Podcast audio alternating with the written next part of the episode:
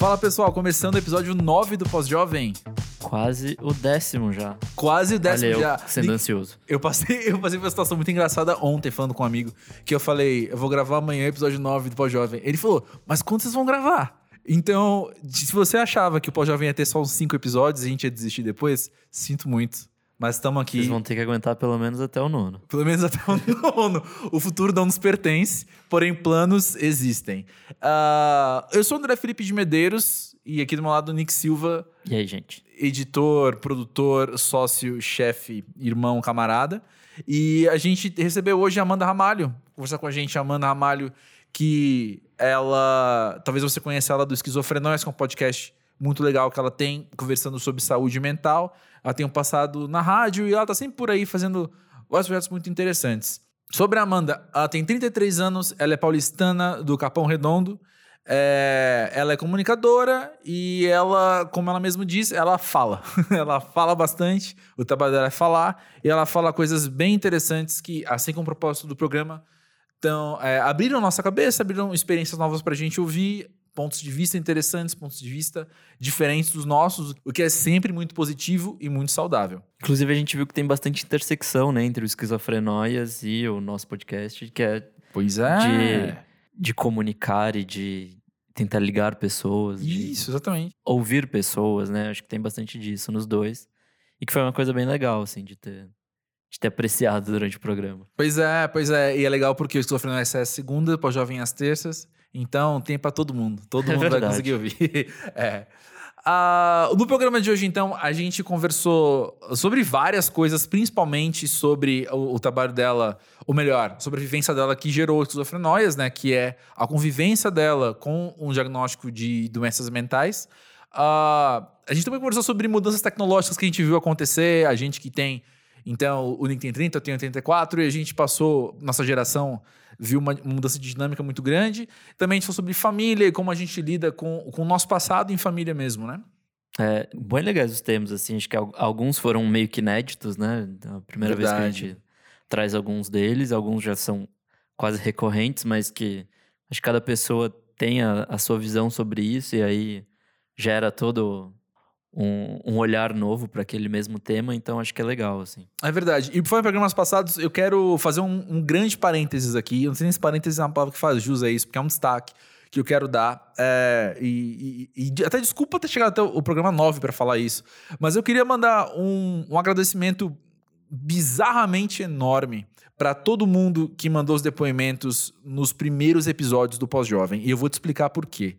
A gente gravou, a gente tá gravando tudo com antecedência. Isso aqui tá acontecendo no.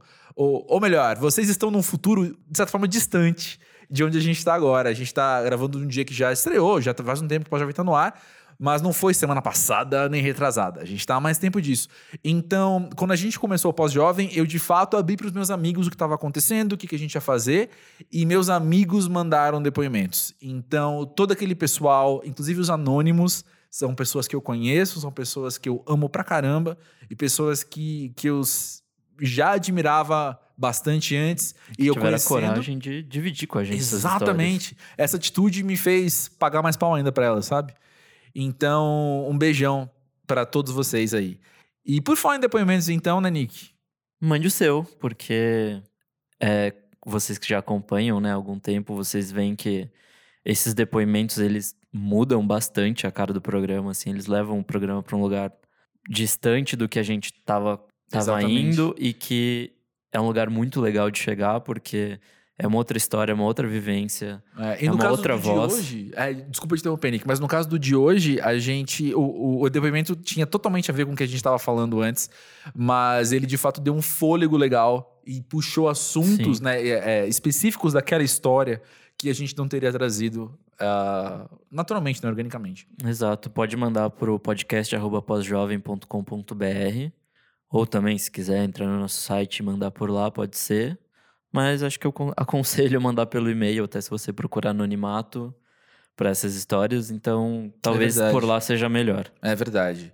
E, e também a gente sempre lembra que a gente grava no estúdio Monkey Bus, inclusive hoje foi, foi a primeira vez que a gente gravou com plateia, vamos chamar de plateia? Porque o estúdio Monkey Bus é na redação Monkey Bus e tinha gente em volta aqui e, e, e foi legal. Acho que foi, foi uma dinâmica legal de gente interessada no papo acontecendo ao vivo.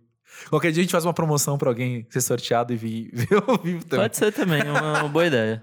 É, amigos meus já, já até comentaram que, que teriam essa vontade. Mas o Monkey Buzz, uh, quem, você já deve conhecer o site, deve conhecer com, nas redes sociais, deve conhecer os podcasts, deve conhecer os vídeos e espero que você conheça também os shows do Monkey Buzz, que inclusive o próximo é Cigarettes After Sex, dia 25 de agosto, no Cine Joia em São Paulo que a banda tá vindo pra cá pela segunda vez. Já tava lá no primeiro, o Nick não pôde estar, então ele estará no, no dia 25 com a gente. Com certeza estarei.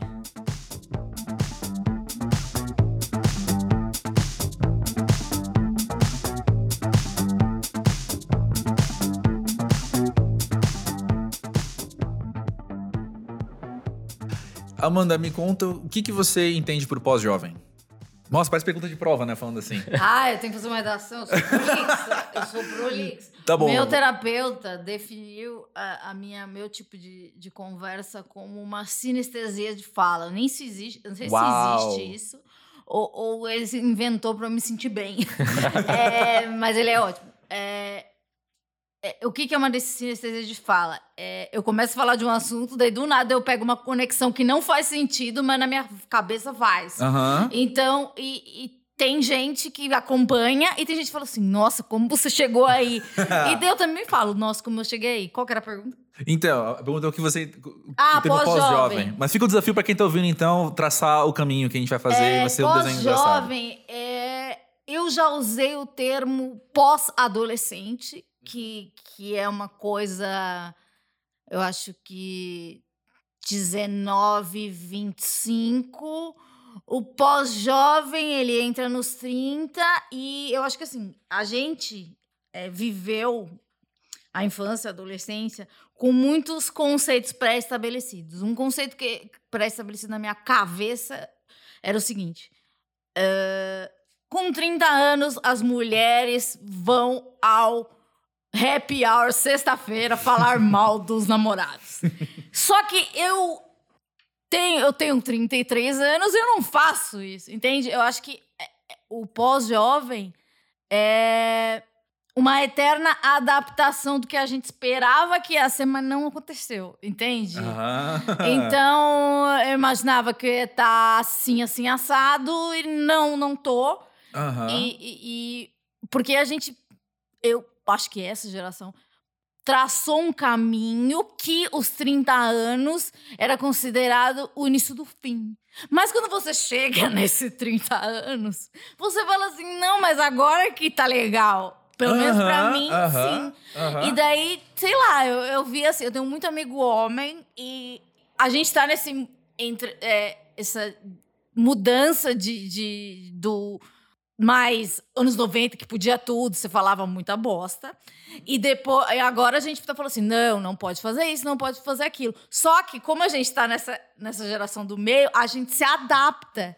Isso dos amigos homens, é, eu sempre ouvi eles falando: ai, porque as meninas de 20 anos têm muito colágeno, então uma preocupação com colágeno comigo. Eu falei: meu, chegar a 30 anos é uma questão primordial na minha vida, é, é- é não perder tanto colágeno, entendeu? Só que não, não é isso, sabe? Porque é, como esses caras que falavam da questão do colágeno, hoje em dia não se importam mais. Mas é que porque a gente tá numa entre safra. Eu acho que a gente é, é- é uma geração muito. Do- dos primeiros pra. É, é uma, uma, uma experiência. Hum, Vamos defi- hum, definir assim. uhum. Então, assim, ó, tá, anos 90 tinha a banheira do Gugu, parecia que era legal, mas não é. E daí surge um negócio que a gente começa a ter consciência de um monte de coisa que a gente fazia ou falava, Sim. tipo o tchan ou qualquer outra coisa, que é legal também, mas não tão legal ou do le- legal daquele, Daquele jeito para a jeito, é. infância. Uhum. Então, a gente sente saudade das coisas que hoje, se eu tivesse um filho, eu, não, não deixaria ouvir, mas ao mesmo tempo acho bacana. Então, é uma coisa assim, tipo, eu acho que a gente fica se medir, eu pelo menos, né, que falo muito, é, a gente fica sempre pesando, sempre numa balança, assim, ó. Tá, o que, que a gente vai pegar de bom do Chuck que eu posso trazer pro, pro contemporâneo, Sim, né? sim. E o que, que eu posso pegar de, de bom do, do seu que lá? Ou que, tipo, que legal que agora a gente sabe que isso é assédio. Porque Aham. antes a gente achava que era tudo normal. Tipo, o, o- o- a pessoa superior tratar as pessoas de uma maneira é, humilhante. É, então, hoje a gente toma consciência do, do que e aprende numa, numa experiência empírica, né? Aquele jornalismo gunzo que a gente Aham. vive, né? Do dia. Aham. Eu expliquei bem?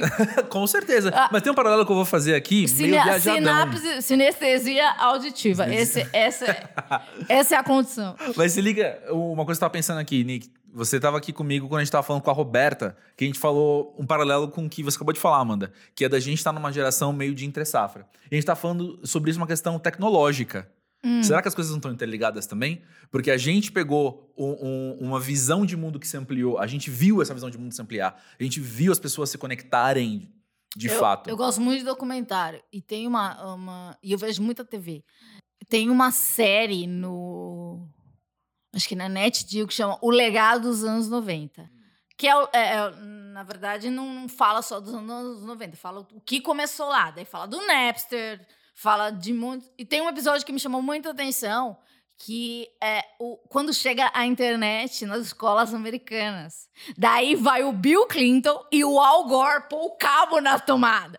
Isso pra mim é surreal. Uau, que cena! Porque, tipo, mano, chegou a internet, sabe? E sei lá que ano foi isso.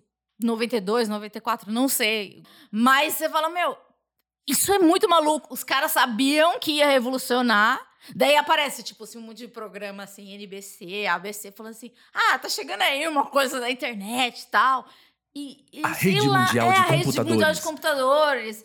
E, e você não sabe o que é aquilo. E, e se vai o presidente do seu país instalar na sua escola, cara, isso é uma coisa revolucionária. É, E, é muito e eu achei muito, eu falei assim, olha só o que a gente está passando. A gente está passando o, o- essa, essa a novidade, eu não sei, os nossos filhos vão nascer com a internet, já tem gente que nasceu com a internet, que isso me assusta também. E a gente não, a gente teve que aprender.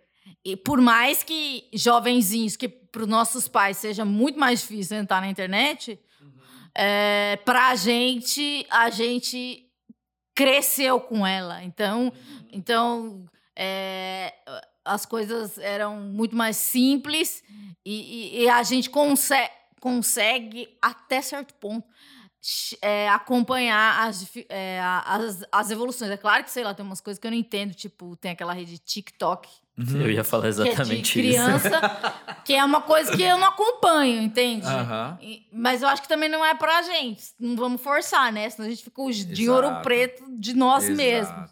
é. Isso é uma preocupação muito importante. E é, um, tem um amigo meu, o meu avatar, avatar, eu não sei se ainda fala, Olha. avatar, avatar do MSN, né? Aí minha imagem de exibição no WhatsApp era uma foto minha com uma foto da Rita Lee.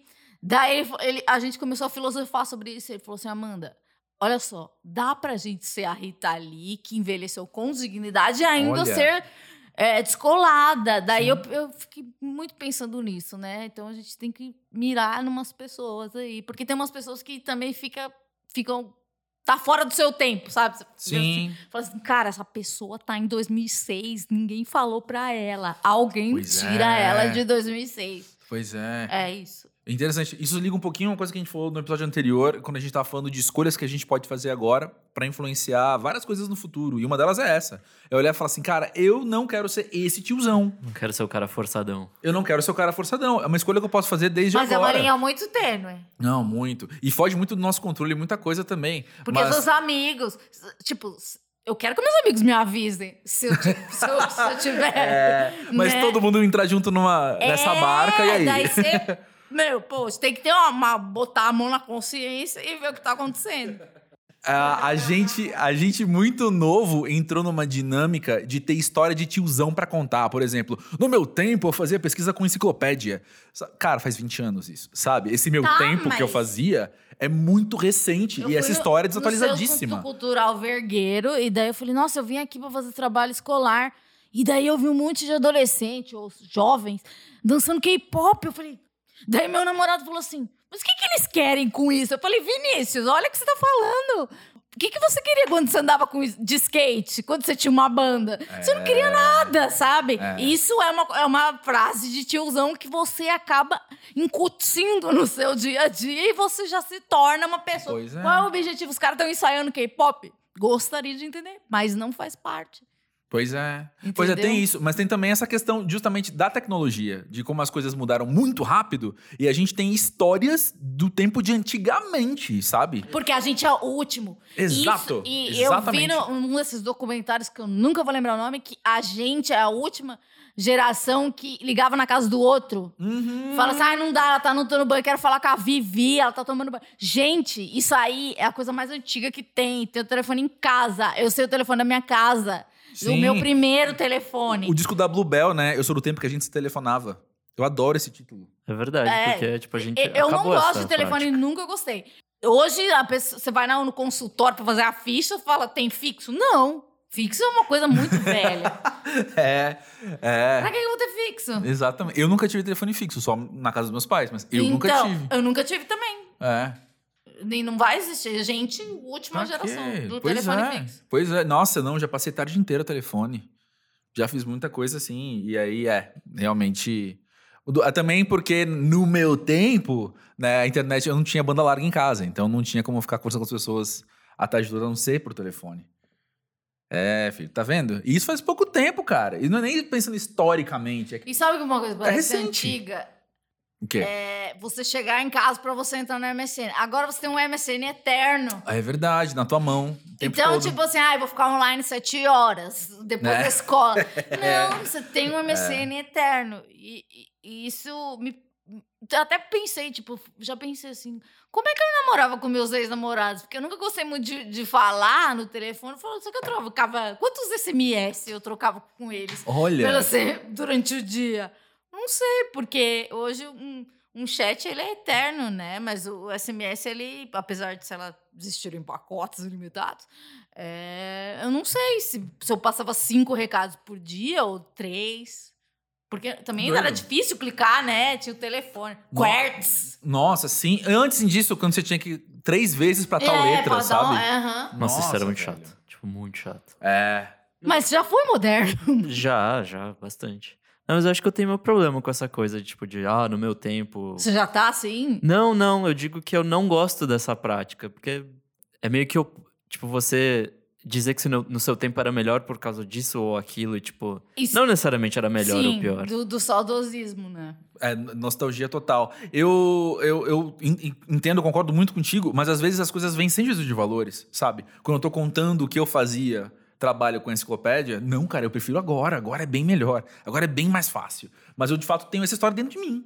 Que Sim, eu sim. ia pra biblioteca da escola, pegava a Barça, porque em casa não tinha, e tinha que Tinha que pesquisar um negocinho na, na folha papel ao máximo. Papel, mas será que não usa? Olha não só. se tem. Eu tava na pós não faz tanto tempo assim, né? 2009, 2010. E aí o... tinha um professor que falava... Pra... Dois professores, eu acho. A gente só podia fazer em papel ao maço à mão. Olha que old school. Totalmente old school. Mas eu, eu, eu penso... Na época eu já tinha essa noção que era uma, uma provocação deles também. Sabe? De um tipo de... de não de voltar... Não nostalgia de voltar ao tempo deles. Mas de um tipo... Eu vou te falar um trabalho que você vai ter que ter extra mesmo, sabe? Você vai ter que ter esse trabalho, esse capricho a mais mesmo. Não sei, faz- na minha cabeça faz um certo sentido, assim. Ah, eu acho não que eu sei lá, gostasse. Escrever, trabalho, nossa, eu sempre odiei, porque começava com uma letra, terminava com outra, parecia outra pessoa. Nossa, tinha isso. E aí, É. e, e também a folha de almaço, ela tem um papel muito exato. Todo papel tem um tamanho exato, obviamente, né? Mas assim, você tinha que ser uma folha de almaço o, o trabalho. Se você vai fazer um Nossa, texto no. grande. É, então, mas ainda mais se você tá fazendo. A gente tá acostumado a fazer um texto digitado, e aí você edita isso muito mais fácil, né? Mas e Sim. sem edição ali? Pra fazer caber, pra fazer. É, valer. talvez é, no futuro as pessoas não escrevam mais à mão. Letra cursiva, Sim. né, que chama. Isso. Existem, existem escolas ao redor do mundo, não vou lembrar quais países, que estão estudando ou já colocaram em prática de não ensinar para as crianças como escrever. Isso é estranho. Eu acho estranho. Eu acho estranho. Mas sabe uma coisa? É, eu tava vendo hoje que 40% dos brasileiros. é, de- o consumo de cigarro no Brasil diminuiu 40%. Cigarro é uma coisa totalmente demodê, né, gente? E, sei lá, se, se você vê um filme, tipo, os caras fumam, em entrevista, sei lá, na, na Hebe, a Hebe fumando, fala, gente, que coisa errada, né? e daí, um dia, o Alexandre Níquel, meu amigo, falou uma coisa. A gente, não sei se é a gente ou os nossos filhos, podemos ser é, a, a geração que as pessoas vão abominar porque comem, comiam carne. Uhum. Vai chegar esse tempo onde ninguém vai comer carne e a gente vai ser considerado ser. muito do passado. Pode ser. Pois Porque, é. tipo, eu, eu vejo alguém fumando e falo, gente, não faz sentido mais fumar, assim. É, mas ainda tem uma galera, não sei o quê. Só que com o advento do cigarro eletrônico, então, tem gente que fuma, né? Até o cigarro eletrônico, gente. Mas essa questão, essas coisas tecnológicas acontecem muito rápido, né? Essas Fumava no avião. Ah, eu não consigo No entender avião. o passado. No avião. O mundo Eu- era errado. Ó, ó, histórias então, de antigamente que eu vou contar. Criançada, senta aqui pra contar uma história antigamente. Quando eu era criança, é, você ia pro shopping e voltava com cheiro de cigarro. Porque todo mundo. No shopping era permitido fumar. E eu lembro muito, porque na minha família ninguém fumava. Então eu lembro de chegar em casa com cheiro de cigarro, criança, e minha mãe falar: tava no shopping? É, é estranho. Você tem que sair pra fumar, porque fumar não é uma coisa. E depois, é estranho, é estranho. É, então a gente. Eu, eu acho legal dessa geração, porque a gente tem muita coisa. Talvez a próxima não tenha tanta. Não vai ter coisa as deles, né? É, não sei. É porque eu Também acho não que. É, essas coisas físicas ficam mais pra gente. Tipo, escrever, Uhum. fumar. É, agora eles vão ter uma interação mais virtual, sei lá. É, bom, vamos ver qual vai ser a próxima revolução que pode acontecer também. E a gente não Será que a gente imagina. vai estar aí? Eu penso nisso também. Talvez a revolução seja bem distópica, na verdade, né? Nem quero, tá? É. É. muita coisa pra sofrer, gente. Sai. A pessoa já vê o lado ruim, né? Ah, é muita adaptação. Já sei, já. Já passei por coisa ruim. Bom, mas também isso é um assunto que, que eu tinha pensado a gente conversar hoje, que é como a gente, ah, ah, com o passar do tempo, a gente vai ressignificando algumas coisas. Por exemplo, um avanço tecnológico. Antes era algo que eu abraçaria com muita mais facilidade, assim. Eu falaria, nossa, que da hora, isso aqui é algo muito novo. Quando hoje eu já tenho um... Hum, É que Essa antes acho que você ia só porque era novo. Agora você fala, tipo, mas precisa mesmo. é, eu já, então, eu já vi muita Mas isso é maturidade, né? Pode ser. Por que você Porque acha? você fala, é prioridades, né? Tipo, pra que, que eu vou ter Uhum. mais uma inovação? Não sei, eu preciso. Tipo, isso vai me dar dor de cabeça? Eu acho que você faz uma. Você põe na balança. É, é isso aqui É. é legal pra mim? Isso aqui. Eu lembro, eu lembro de um tweet muito antigo, de, de uns 10 anos atrás, assim, de uma, de uma, uma escritora que eu gosto bastante. E ela falou: Pessoal, se inventarem alguma coisa depois do Blu-ray, vamos parar por aqui de qualquer forma, sabe? Tipo, Blu-ray totalmente em desuso. e- exatamente. Exatamente. mídia Mas morta, há 10 anos, mas há 10 Lembra anos era aquele isso. CDzão? Eu sou muito velha. que era, tipo, Laserdisc É, Oxe, isso nasceu completamente morto. nasceu obsoleto. Flopou, né? Nasceu, flopou, flopou, total. flopou. Flopou total. Mas, é, mas eu, eu entendo cada vez mais essa sensação dela, sabe? De tipo, gente. Já É que tá também você bom. tem que tomar cuidado pra, tipo, não ficar preso no, no fax, sabe? Tipo, Ah, com certeza. tecnologia também que ninguém mais usa. Aí você fala, não, gente, vamos lá, o fax é mó fax. legal. Eu Tipo- nunca usei um fax. Também não. Ah, não, já usei fax, sim. Fax é muito ruim. Não, mas eu, eu, eu acho que, acima de tudo, a, a grande coisa é a gente Eu sacar. queria ter um fax como objeto de decoração. Não deve ser difícil encontrar. A gente, a gente vai. Vamos, vamos encontrar Se alguém o tiver seu. um fax aí, que quer, quiser me mandar. Aí. Mas eu, eu acho que a grande questão é a gente saber. a a- tem a ver com as escolhas pro futuro também, assim, da gente não ser o tiozão de ouro preto, mas é a gente saber de fato o que, a gente precisa, o que, a gente não precisa e, e- e não se deixar ser atropelado, sabe? O TikTok eu não é, você preciso não precisa dele. ficar dando F5 toda hora, né? É, então. Tipo, você sempre dá o modernão, os gadgets, sabe? Tem aquela pessoa. é, existem aquela uns fetiches disso, sempre né? sabe, né? Ai, ai, gente. Ai, não sei. É, não é pra sei. mim. Não é pra mim. Não é pra mim. Mas né? olha que tem uma régua. Fazia anos que eu não encostava numa régua. Que coisa mais leve. Tem uma régua aqui no meio da redação. Eu não sei de onde veio essa Existe algum régua, ela tá aqui há muito de tempo. Régua? Não sei, como é que é? Com- transferidor, ainda passa na escola transferidor? Eu não sei, eu queria estar na escola, sabe? Porque se eu tivesse na escola com a cabeça que eu tenho hoje, ia ser muito foda. É, essa é uma conversa bem frequente, né? Assim, eu queria muito voltar no tempo pra fazer novas Eu queria escolhas. estar na, no mas- colegial. colegial. É, mas eu só sei fazer essas escolhas hoje por tudo que eu passei, né? Então, Exatamente. meio que dá na mesma. É correr atrás do rabo, assim, total, né? É. Mas, Amanda, conta pra gente mais esquizofrenóias.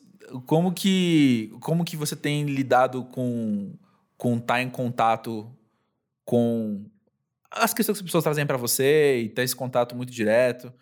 Então, é, eu, eu, eu sempre tive um contato pessoal com, Uhum. com problemas de saúde mental. Como Uhum. eu já contei, se alguém já ouviu, já sabe que eu já contei todas as vezes, parece que eu sou uma pessoa que só fala a mesma história.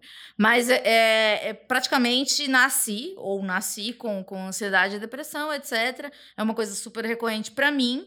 E, e com 16 anos fui diagnosticada, então eu lido de uma maneira natural.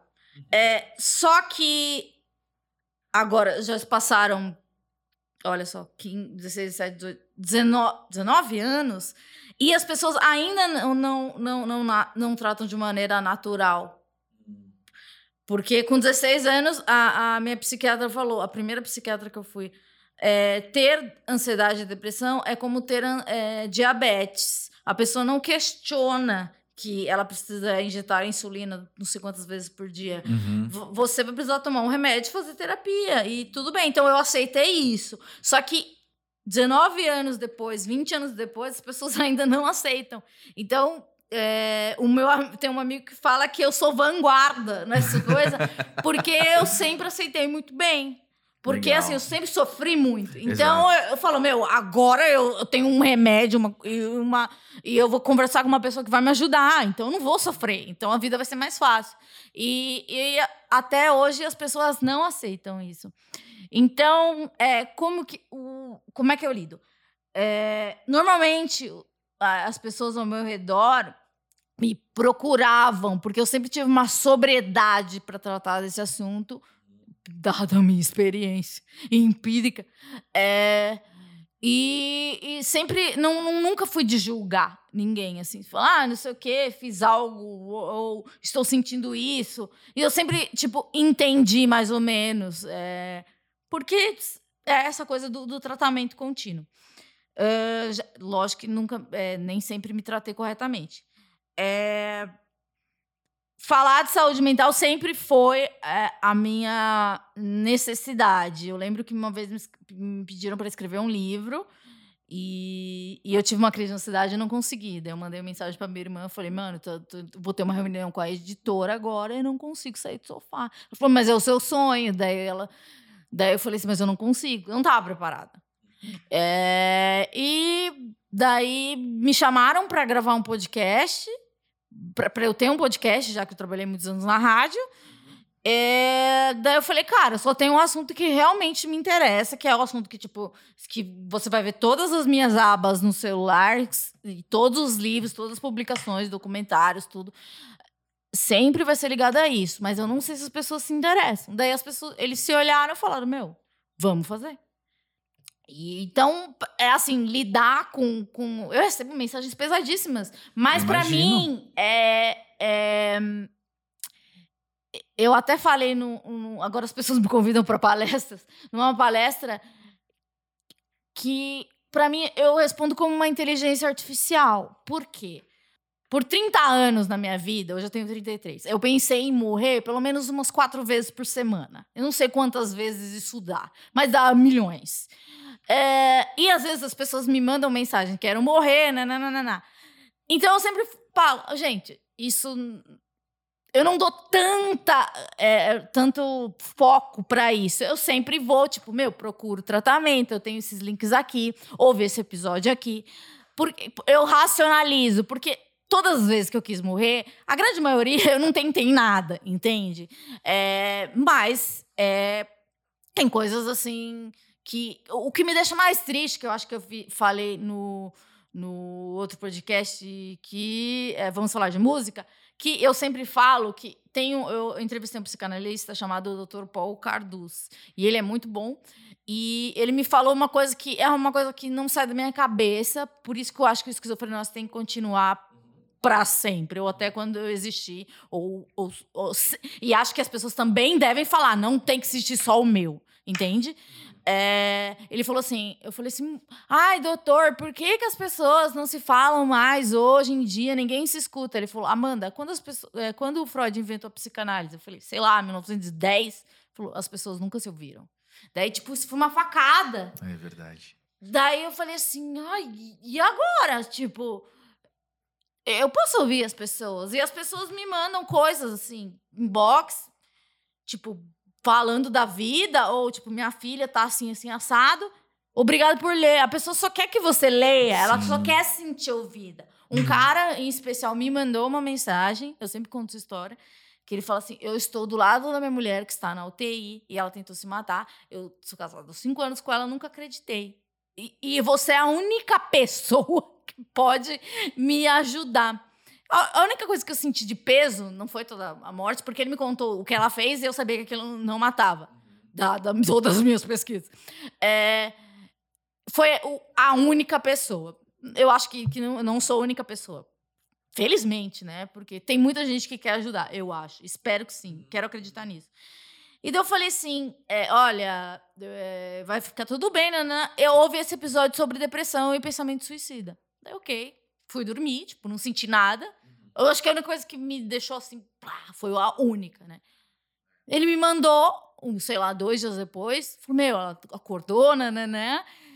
E eu ouvi e você foi a única pessoa que me respondeu e era tudo que eu precisava. Então o cara só Olha precisava só. de um link, sabe? Uhum. Então, é, as- na- nos relacionamentos, a gente precisa.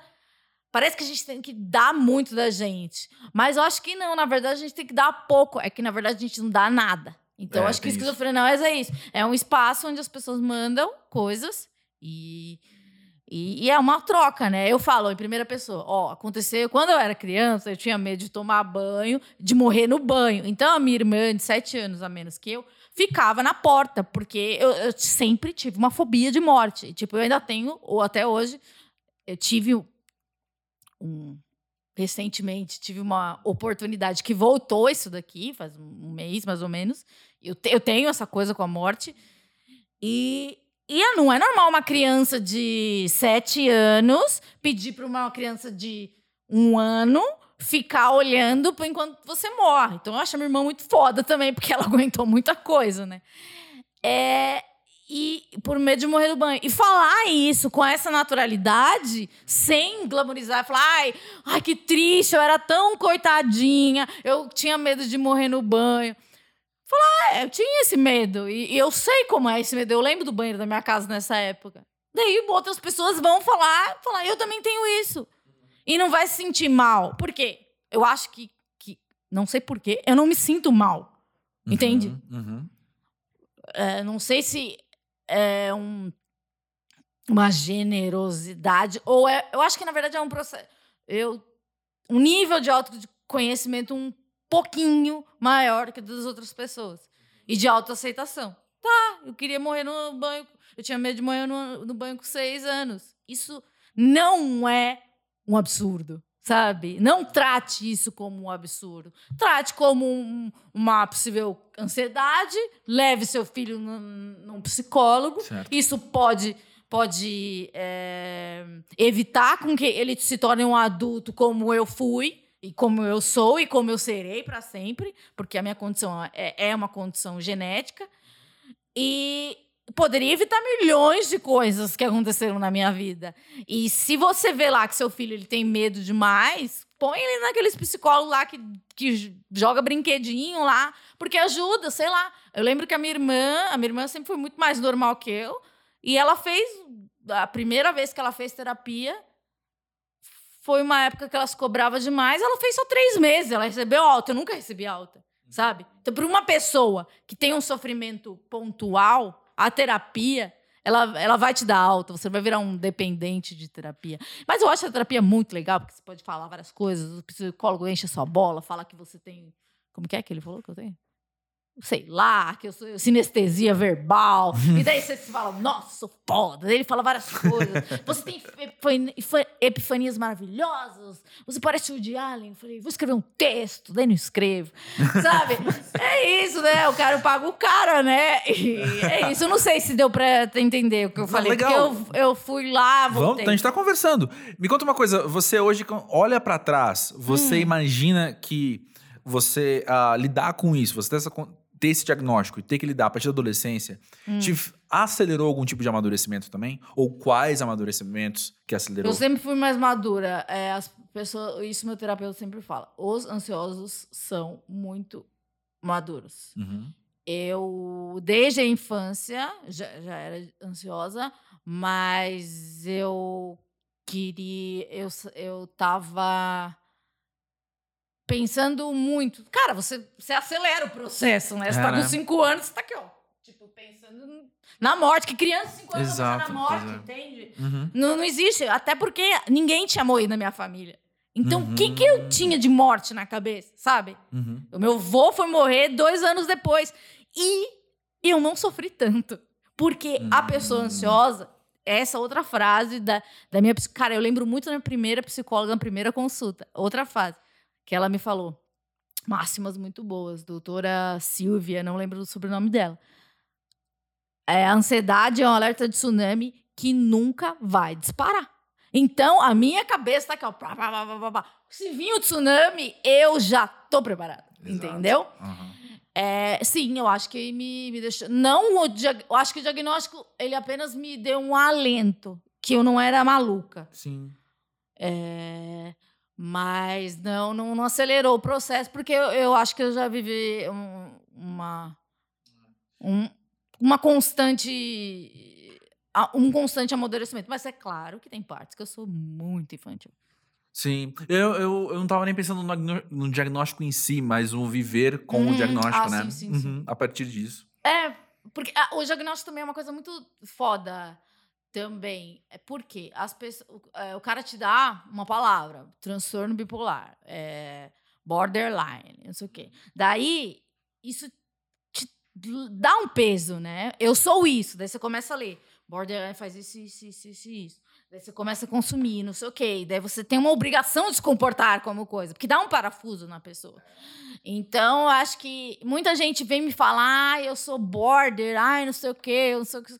Cara, não se atenha ao, ao, ao, ao diagnóstico. Tanto que, olha só como isso do, do, do, da, dessa geração entre safa. Eu lembro também que essa mesma doutora, ela falou assim, não, mas um dia, como você é genético, um dia o genoma vai ser decodificado olha. e você...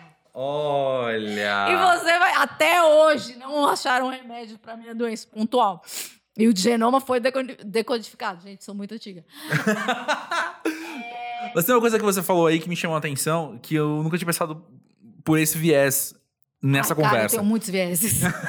que é o seguinte, uh, quando você falou, eu sou borderline, é uma coisa, então, receber diagnóstico também influencia a sua identidade. Claro! Que, sim, com pois é. certeza. Você Porque não é o que você tem apenas, é. é o que você é. Lembra quando tinha aplicativo Lulu?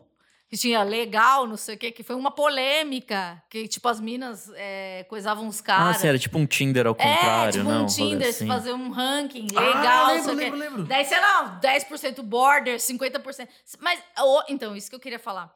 Hoje em dia, não se fala mais eu sou bipolar. Hoje em dia se fala, eu tenho um espectro bipolar. Exato. Então, o que acontece? Tem uma, existe uma estrela ou um octógono, sei lá, alguma fórmula, alguma forma geométrica, bilhões. Eu tenho aqui, ó, muito de, de, de ansiedade, muito de depressão, um pouquinho de toque, nananana. ninguém aqui é só toque. E, as, e os sintomas se convergem, né?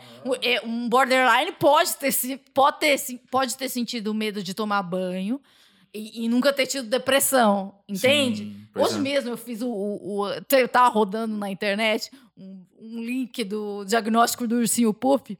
É. Que cê, eu fiz, o meu deu 85% eu sou o bisonho. 88% Sei. depressão e 77% do que é de ansiedade.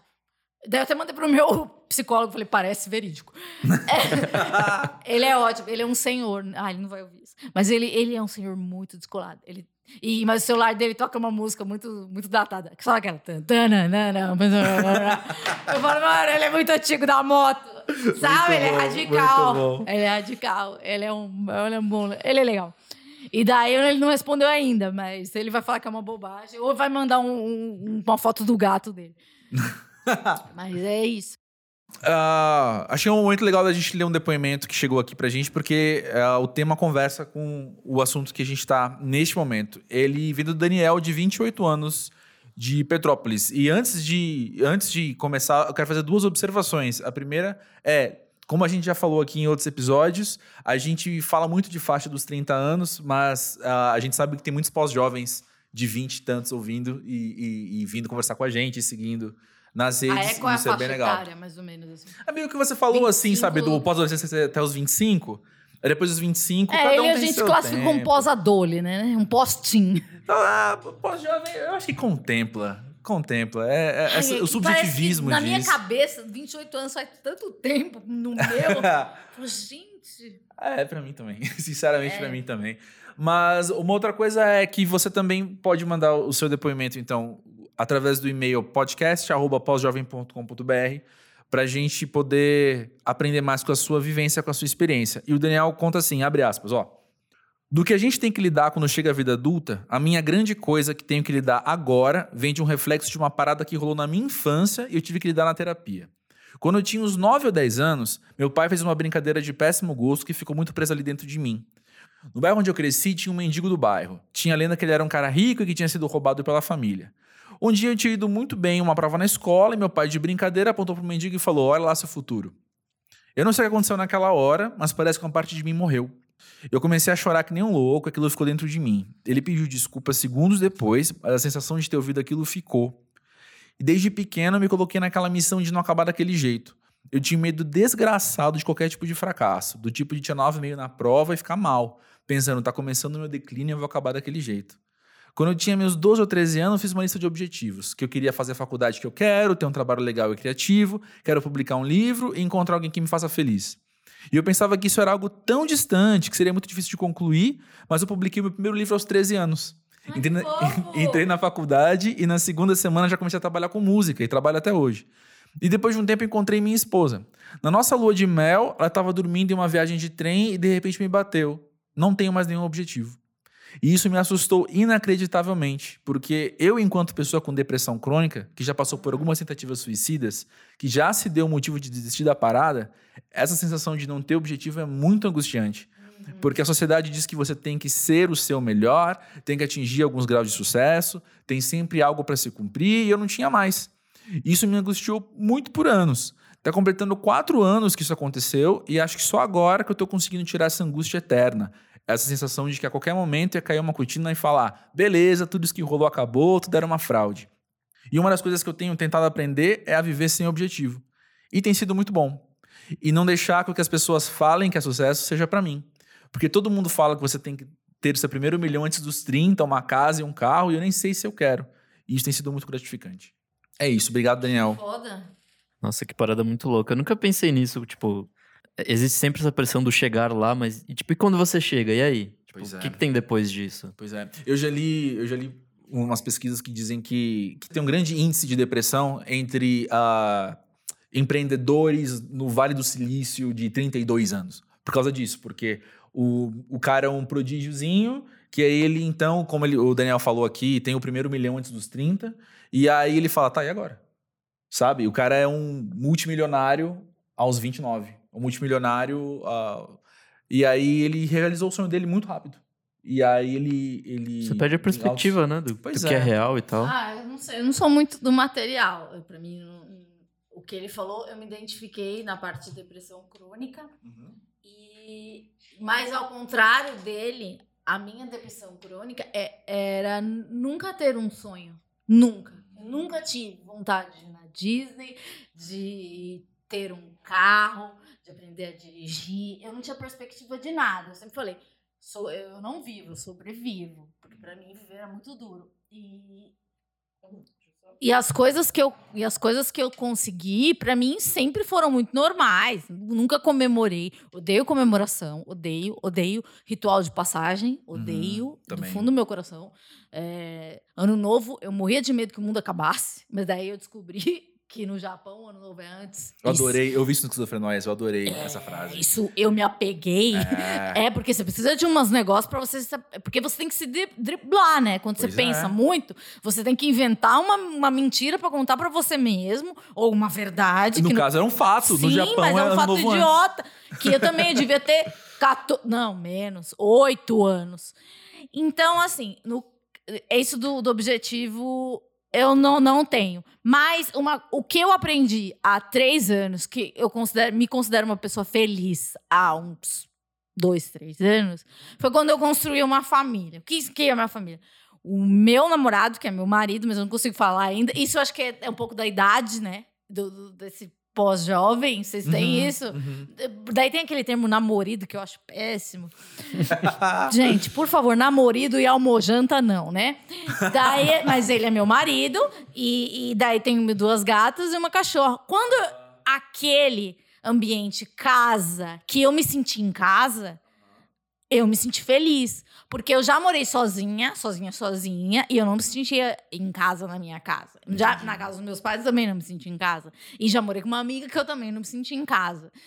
Só nesse ambiente, nesse, nessa, nesse, nessa redoma. O que ele falou do pai dele me remeteu a muitas coisas da minha infância e de uma constatação bem óbvia que eu tive na terapia esses dias. Que assim, que eu acho que com certeza é- devem existir textos e estudos e falas sobre isso, mas é uma coisa que veio na minha cabeça, não, não, não foi uma epifania genial. É, a gente, porque assim, eu tô fazendo, eu sempre quis tocar instrumento, só que eu sempre fui muito dispersa, eu não consegui, só que agora eu tô, aprendendo a tocar guitarra. Legal. E domingo eu vou fazer um, um show, porque eu faço naquela School of Rock, então tem, todo, Ah. tem um show. Não é um recital, é, um show. É, é um show. E, e daí eu tive um sonho. E o meu sonho era assim: o menino da minha quarta série, que estudou comigo, chamado Vitor. Olha, foi nessa terapia que o meu, meu professor, meu terapeuta falou que eu tinha conexões engraçadas. Ele tava comigo tocando e algumas outras crianças. Eu era adulta e eu tocava. E, e, to- e todo mundo era criança. Só que daí eu fazia cocô na calça.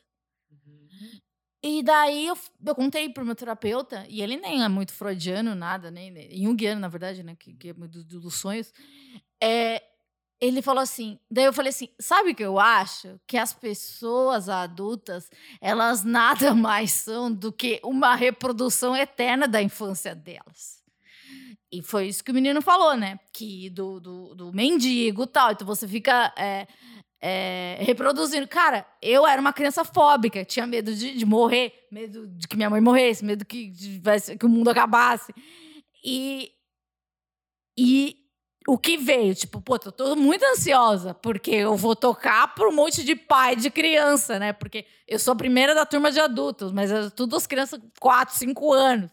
Então, tipo, eu já fiz coisas muito mais difíceis que isso. Mas como isso é uma coisa nova e eu tenho uma, uma ansiedade para coisas novas, me remeteu a um medo da infância. Então eu falo para você que tá em, você mulher, você homem que tá em casa e tá ouvindo esse programa e ouve esquizofrenóias, ouve qualquer coisa, ou você, é, eu acho que a nossa responsabilidade para com os nossos filhos vai ser muito grande, porque a gente já tem um pouco mais de consciência de que o seu pai falar de que você é um mendigo, que você vai ser um mendigo, isso vai doer e vai rever- reverberar na sua cabeça para sempre. Então, acho que quanto melhor você criar essa criança para ela não ser essa pessoa que vai ter essas noias, como a minha mãe, que me, me levou em rituais religiosos e nem ela não estava errada. Minha mãe achava que eu tinha algum tipo de demônio e eu alguma eu já fui em padres e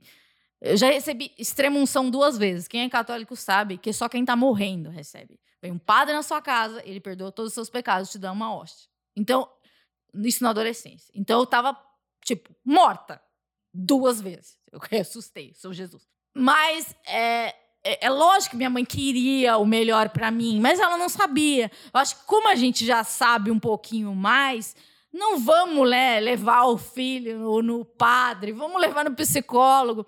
É, o padre também é legal, não tenho nada contra o padre. Eu adoro. É, eu, é, apesar de ser agnóstica, é, eu, eu, eu, gosto muito do Vaticano, sabe? E eu gosto muito desse Papa novo. Sei lá, não sei, tem uma simpatia. Quando aquele Papa morreu, eu fiquei triste.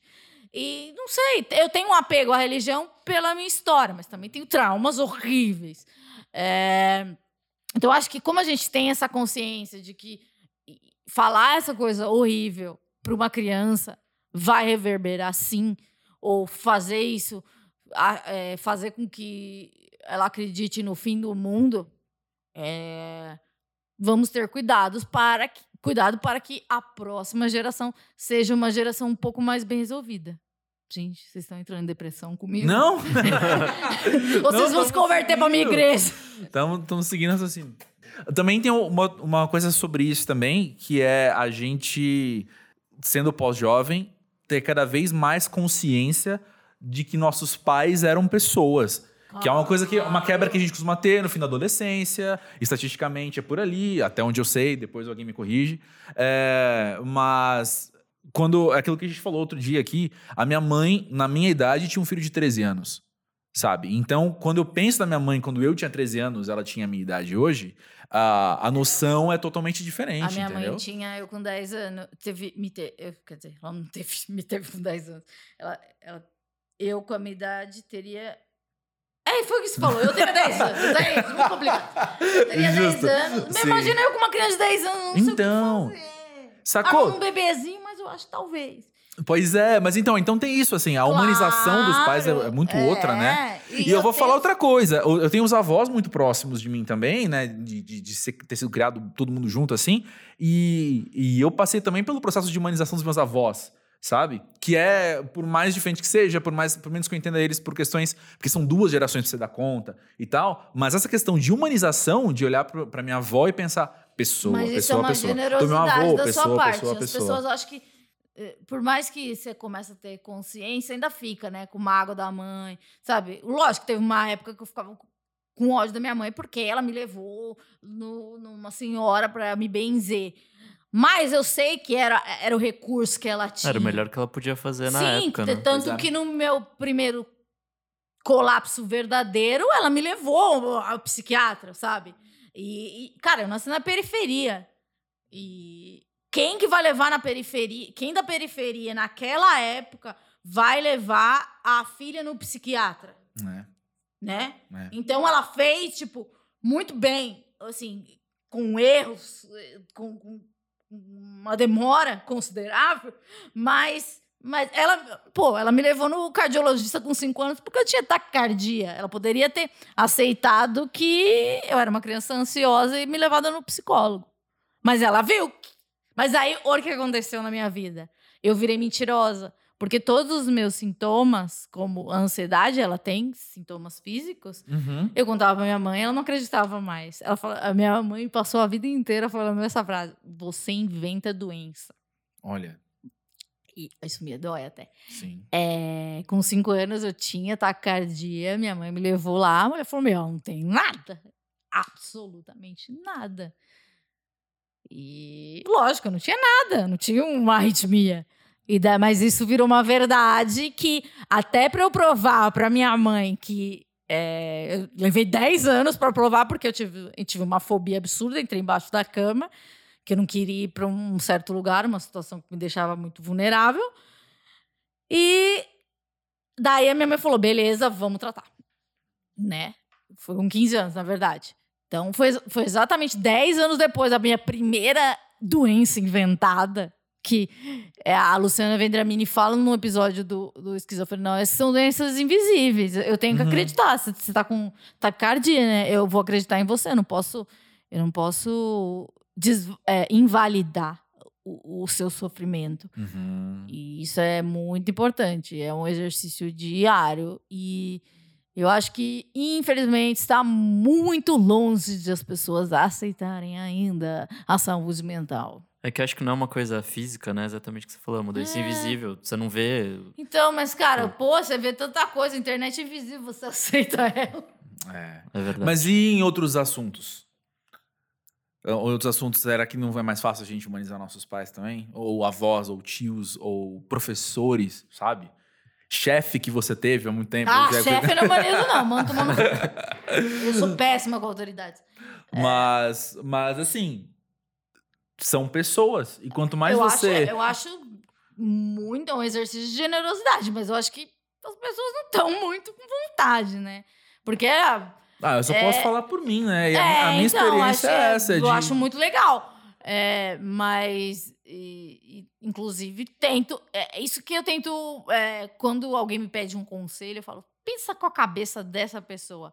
Porque, tipo assim, como você é a sua história, tipo, você. Eu nunca vou ter a mesma reação que você. Tipo, eu, eu tinha medo que o mundo acabasse. Então, é lógico que o meu comportamento vai ser um pouco mais excêntrico que o seu. Mas você vai ter uma outra excentricidade que eu não tenho, que eu vou agir com racionalidade graças à minha história, Sim. que é uma coisa, uma pessoa que antecipou muito sofrimento. Entende? Uhum. Mas é é necessário se botar. eu- mas é um exercício difícil. É, É. Mas eu acho que, sei lá, gente, vamos. é, a gente tem muita informação, né? Então, já que a gente tem informação, e, e tem que estar disposto também. Não adianta, senão vira uma igreja, né? Que eu falei. Vamos, já vamos nos colocar no lugar do amiguinho, nananã. Você não quer, não vai fazer, né? E não é o momento também, porque é, ontem um amigo meu falou uma coisa de uma pessoa que a gente nunca esperava, uma Aham. evolução. Falou, meu, não acredito que essa pessoa fez isso. Uhum. Eu falei, é, cada um tem seu tempo. É, voltando um pouquinho no assunto, outro dia a gente estava conversando aqui, né, Nick, sobre isso, assim, sobre ah, o momento que você se dá conta de que se colocar no lugar do outro não é você colocar a tua vida na vida do outro, Sim. mas é você pensar, o Nick, se eu vou dar um conselho pro Nick, é pensar como que o Nick é, o que, que o Nick já passou, Uhum. até onde eu sei, obviamente, né? E aí, nessa perspectiva do Nick, então, qual que é a melhor coisa pra ele É fazer? porque é essa, essa primeira definição que você tinha falado de se colocar no lugar do outro, mas se, tipo, se pensando, tipo, o que eu faria no lugar dele também é- acho que é meio egoísta, de certa forma. É, é egocêntrico, tipo, né? Você volta É. a história pra si, né? Você Exato. fala, cara, Você você não é o centro das mulher, atenções. E eu tenho que pensar Exatamente. como é que é minha vida com meu marido. Exatamente. Olha só, foi espontâneo. Momento de. Como é que chama isso? Mais três vezes vira verdade. Mas é- é- eu acho que é bem complicado esse negócio de, de fato, se botar no lugar do outro de um ponto de vista de se tirar da história, assim, tipo... É que a gente falou isso com a, com a Amanda Montalvão, mas foi, tipo, fora do, do ar, assim. Mais de- uma vez, vamos repetir. A gente precisa gravar dois episódios: o episódio gravado e o episódio. Making off. Tem que ter um making off. É, o pay per view. Acho que quem pagar vai poder, sabe, ter o acesso ao que acontece depois. Que é desse papel do...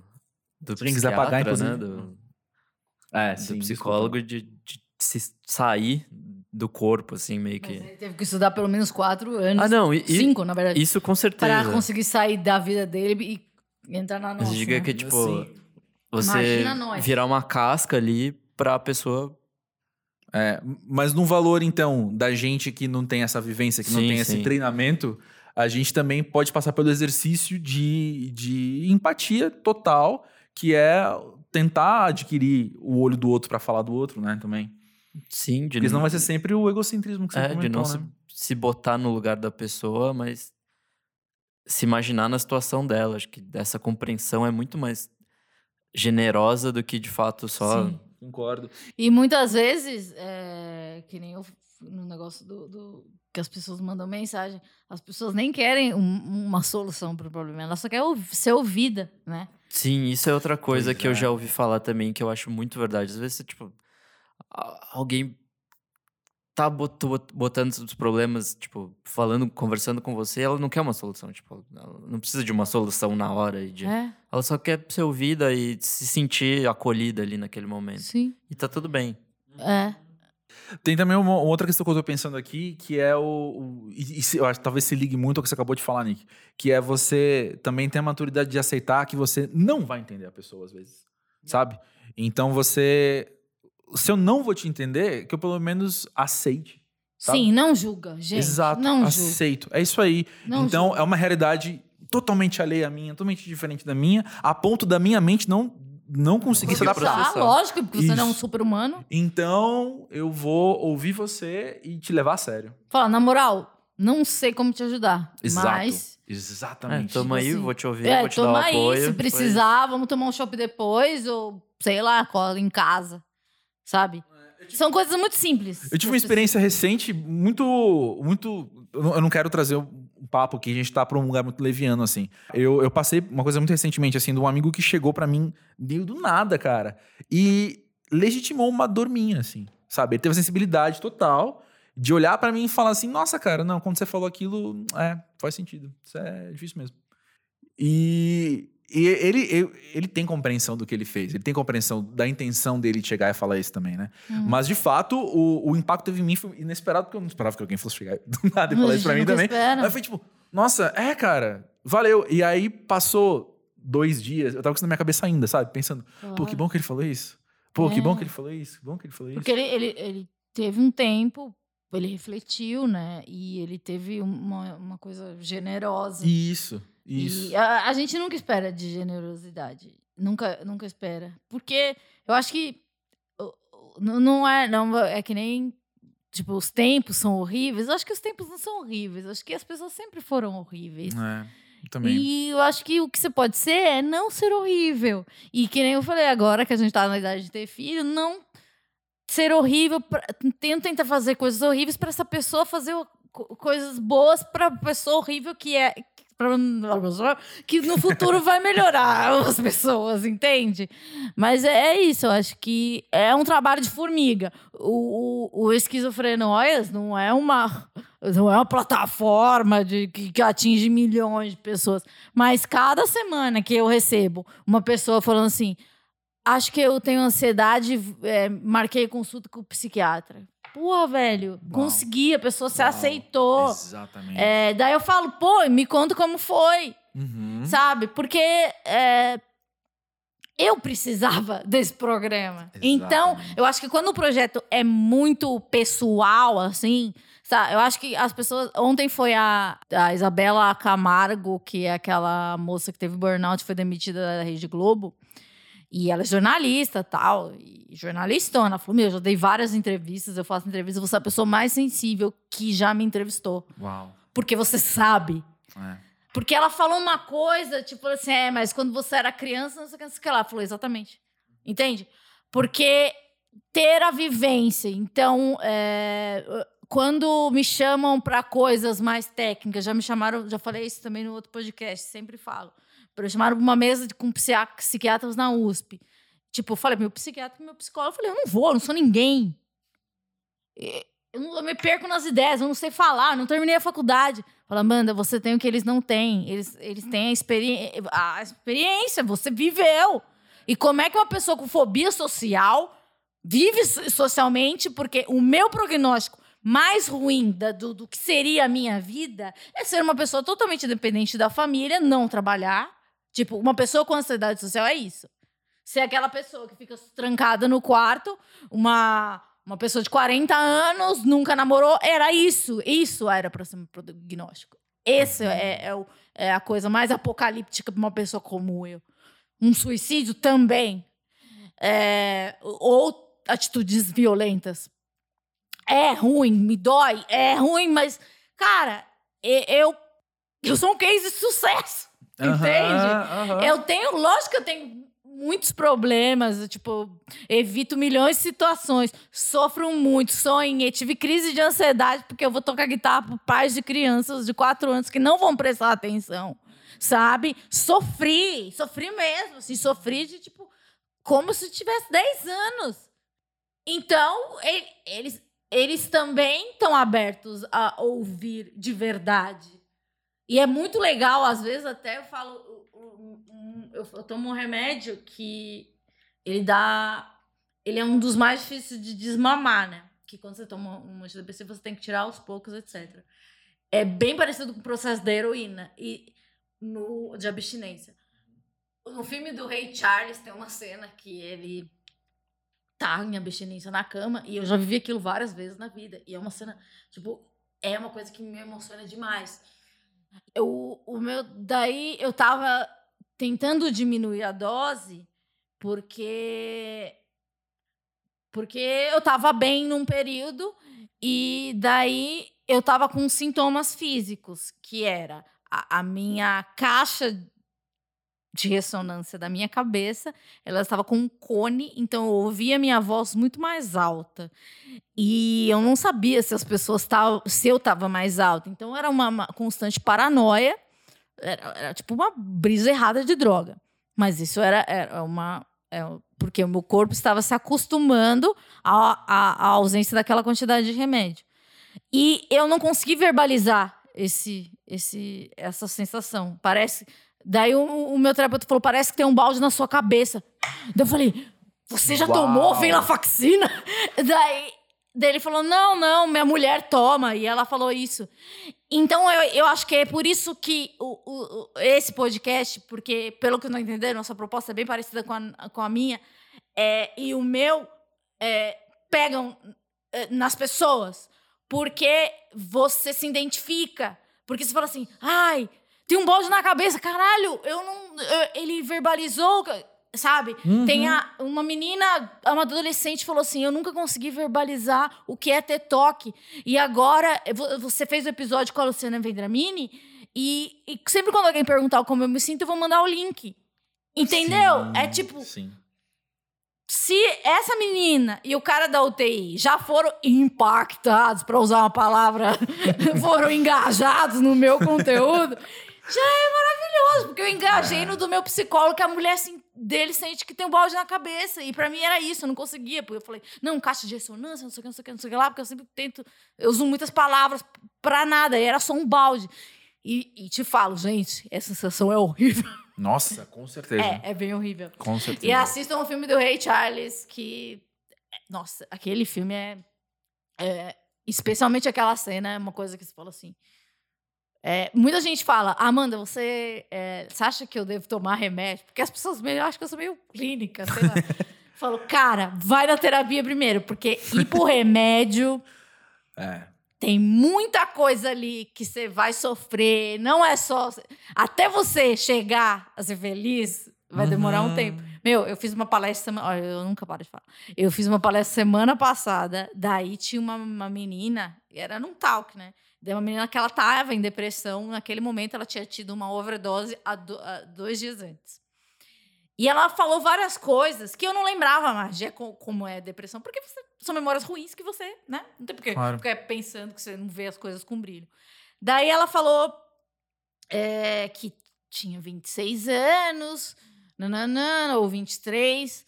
Daí eu falei assim, Isabela, olha, eu ela também tem depressão crônica, eu posso te dizer uma coisa. Eu não sei quando você vai voltar a ver o brilho das coisas, mas eu demorei pelo menos 30 anos, então espera mais quatro. Daí a menina começou a chorar. E foi uma experiência boa, porque é, é um conselho meio horrível, né? Porque você fala, eu vou demorar mais quatro anos para ser feliz, no mínimo. Cara, dá pra ser feliz. Viver é legal, mas eu demorei muito tempo pra entender. É. E, e também esse, esses eventos são muito legais. Queria, mães que levam a filha, elas começam a chorar. Daí, tipo, veio uma menina que é, tava com a mãe dela, veio falar assim. A mãe dela falou: queria ajudar ela, tal, tal, tal. E a menina chorando lá, chorando assim, lágrimas gordas. Deu só, tipo, sei lá, tinha um psicanalista do lado. Tinha, Falei assim, eu já tirei o microfone do meu psicanalista, né? Porque eu realmente gosto de falar. Eu falei, olha, primeira coisa, se ela não quer sua ajuda agora, não ajuda. Porque é isso, porque ela tem que ter, ela tem que curtir a depressão dela, faz parte do processo. Segunda coisa, qual é o seu nome? Betina.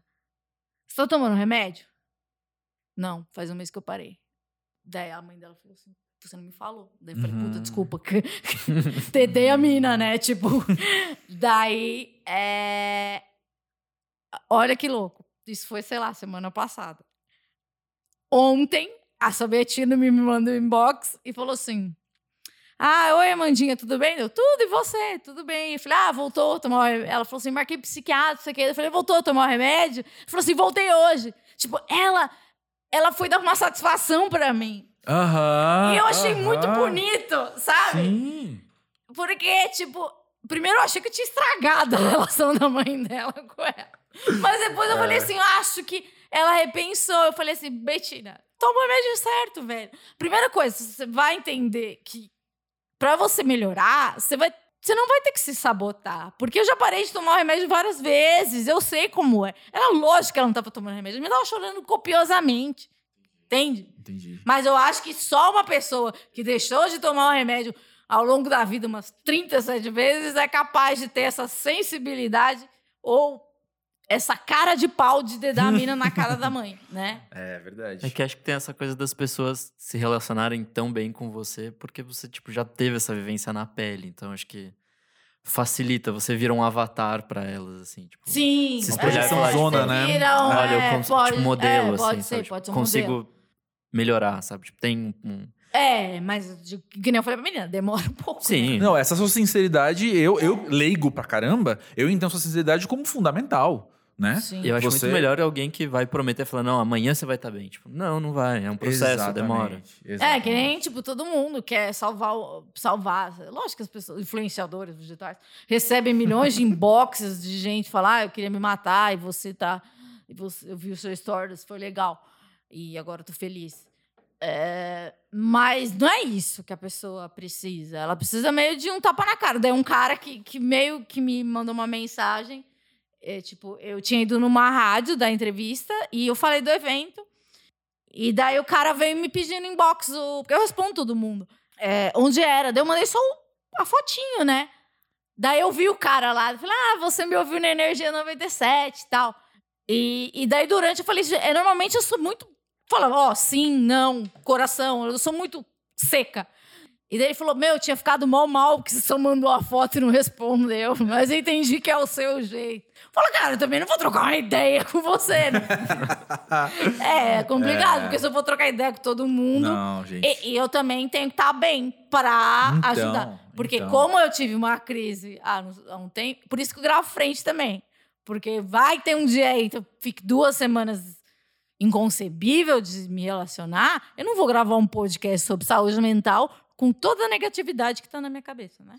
Então, É, acho que essa até é acaba com o propósito do programa. né? É, mas eu, eu, acho, eu conheço, não vou citar nomes, mas já vejo muita irresponsabilidade na rede social de gente que quer ajudar e acaba fazendo só de serviço. Então, acho que é, o, a minha, o meu propósito é esse. Eu tenho que estar bem, então não adianta você me dar suas fotos cortando o braço, o pulso, porque e porque isso também vai me afetar porque eu sou sensível. Gente, desculpa, é você que vocês vão falar que essa menina fala demais, não sei o quê. Mas por favor, ouçam o meu podcast, tá, gente?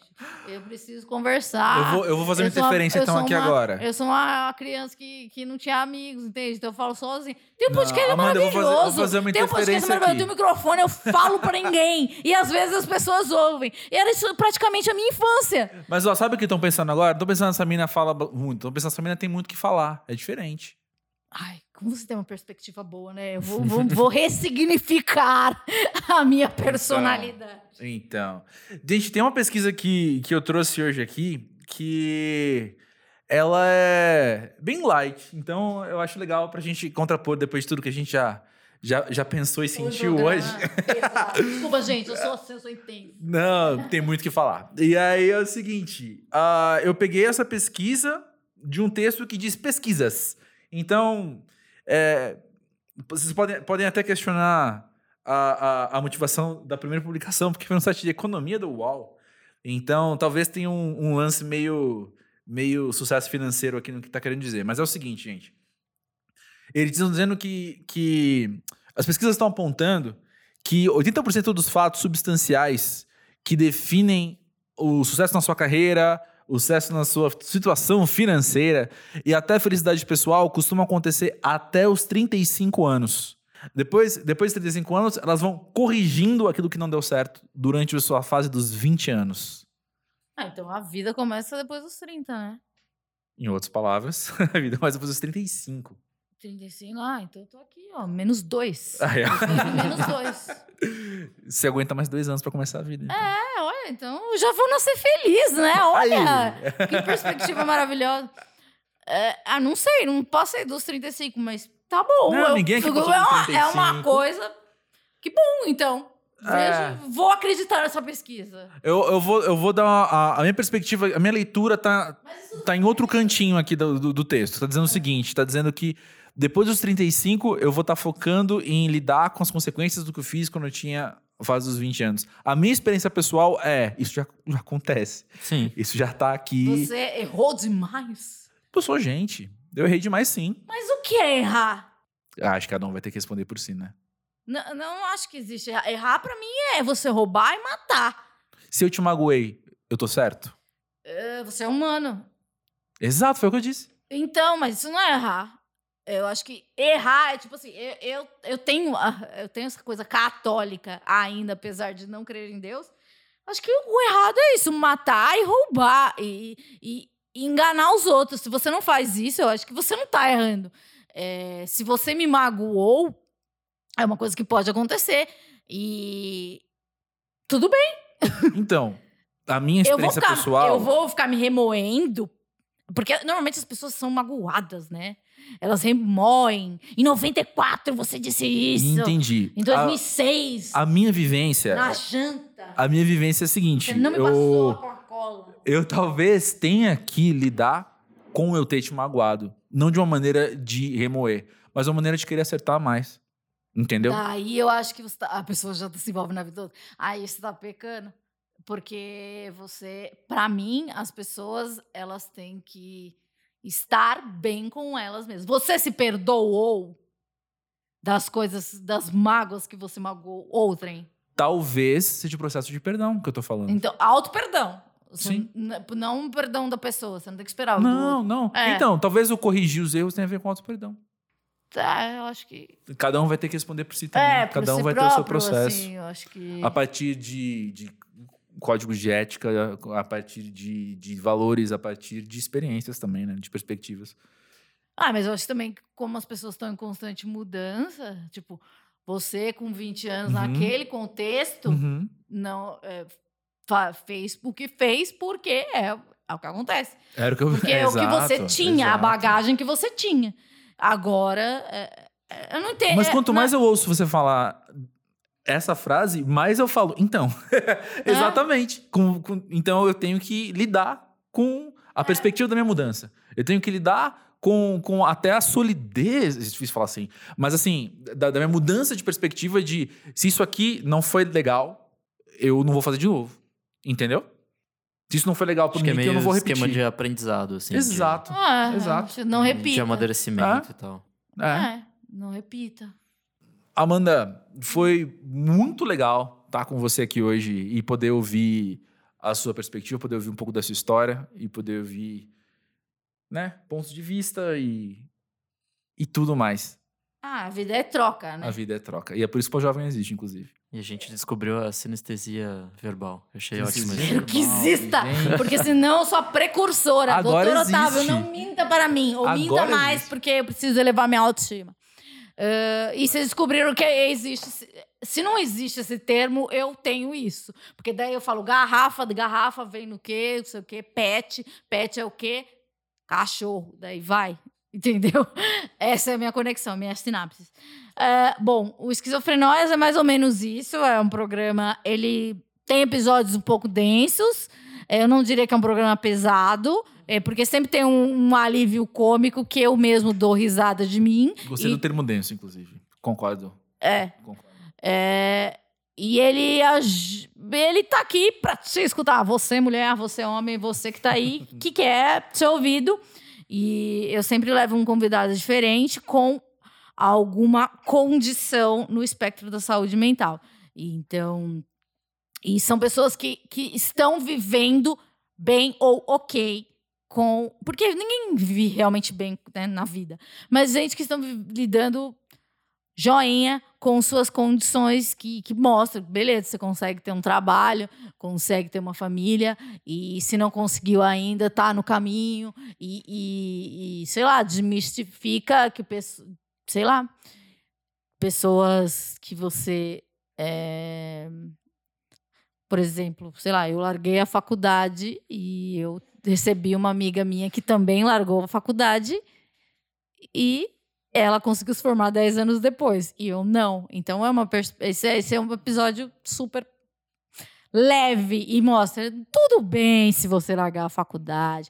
Se você tiver medo de tomar banho, vamos procurar um psicólogo, ou conversa com seu amigo, ou alguém, alguém vai te ouvir. É, obrigado pelo convite, pode me convidar mais. Eu prometo falar menos, mentira, não consigo. eu não consigo. E é, entrem nos agregadores, toda aquela palhaçada que eu não sei, tudo nos, nos Spreaker da vida.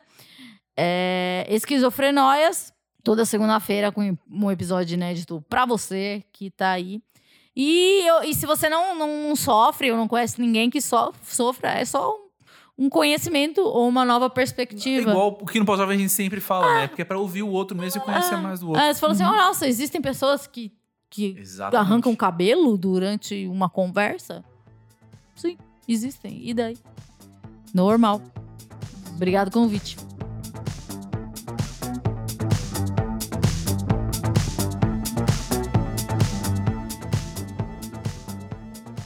Sabe, Nick, quando, quando termina um episódio do, do pós-jovem, às vezes eu fico pensando o que será que as pessoas mais vão levar desse episódio, sabe?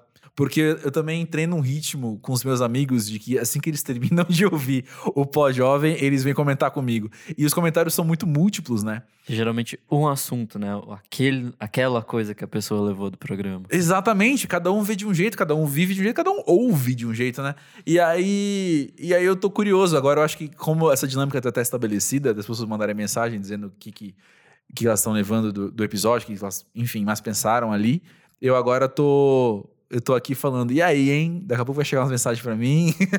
Mas qual vai ser desse episódio? Você sabe dizer, Nick, pra você, o que, que de hoje mais ficou? É, pra mim, apesar de eu não ter falado tanto desse assunto no programa, acho que o que mais pegou para mim, o que eu fiquei pensando agora, é sobre família. E a gente até tinha falado sobre família já no programa passado. Uhum. Sobre o relacionamento com família, sobre aproveitar a família, sobre... Uhum e, de fato, eu acho que é uma coisa que eu estou devendo aos meus familiares, uma presença maior e tal, e, e repensar toda essa questão de, de, estar presente e tal. Então, acho que esse programa reforçou para mim isso, e acho que é uma coisa que eu, de fato, tenho que voltar mais para minha cidade, coisa do tipo. Então. Entendi. Eu penso que é um assunto que, que ele não vai se esgotar também tão fácil. E, não, e talvez hoje tenha sido muito uma introdução. Porque tem as particularidades que você acabou de falar, assim. É, você mora em outra cidade, né? Então, lidar com isso é algo, é algo a se pensar, e é algo assim. A de fato prestar atenção. Eu te encorajo a, a continuar pensando nisso. E, e bora falar mais sobre isso depois. E para você, o que, que Tava mais marcou? pensando agora exatamente nisso, cara. É, teve, umas, teve umas três vezes no meio do assunto que eu me percebi muito dentro e, e, e muito vivendo aquele momento, assim, tipo, oh! Ah, curiosidade, inclusive, uh, o tempo passa muito rápido quando a gente grava, viu? a gente tá num grau de concentração tão grande que o tempo passa em 15 minutos, assim, é o episódio inteiro. Né? A sensação é essa. E, mas eu não tô conseguindo lembrar agora nenhum dos três também, de tão intenso que foi tudo, assim.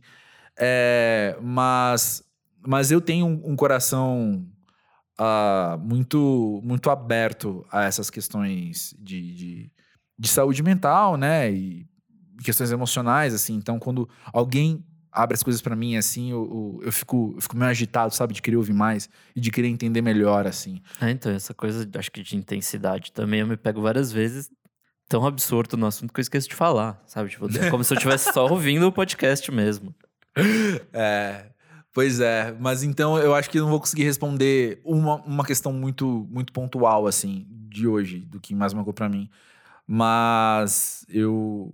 Enfim, toda essa questão, toda essa questão que ela trouxe, e também a partir do depoimento do, do Daniel, para mim foi, foi o ponto alto, assim, sabe? Falar sobre depressão crônica, falar sobre ansiedade, falar sobre viver, viver, viver e conviver com tudo isso, né? É uma. experiência nova. Uh, cada pessoa que eu conhecer assim vai ser uma experiência nova, né? Tenho certeza. Então, Nossa, sim, é, é verdade. Esse depoimento para mim me mexeu na hora do programa, assim, de, de nunca ter pensado. Eu até cheguei a falar isso no programa, de nu- nunca ter chegado a pensar no depois que você chegar lá, o que, que acontece. é. E, tipo, te faz pensar, assim, te, te bota, bota a sua cabeça num lugar diferente. E acho que por isso que é importante a gente estar sempre aberto essas experiências e tal. Concordo. E porque a gente tá aberto a ouvir histórias, a gente te abre um convite de você contar a sua. Assim como o Daniel fez, contou a história dele e, e- e teve esse impacto nosso é, mental. A gente vai pensar por, por um tempo ainda sobre isso. ah, porque a gente pensa por dias mesmo sobre esses assuntos. Ah, a gente quer ouvir a sua história. Conta aí do amadurecimento seu, uma situação que você passou e, e- e hoje você se percebe transformado, né? A partir dela. Ou pode não ser uma situação específica, mas um período, né? Ou um, um fato desses, assim, que tenha mudado a sua mentalidade. Ah, como é que você manda isso? Manda pro podcast, arroba pós-jovem.com.br. E se você quiser ah, manter um anonimato, ótimo, tudo bem, tranquilão. A gente vai ler aqui e aproveitar a sua história do mesmo jeito. E por hoje é isso então, Nick. Sim, é, mais um programa entregue. Mais um programa entregue e, ao contrário das expectativas daquele meu amigo, semana que vem tem mais. Semana que vem tem mais, com certeza. Então, até lá. Até lá.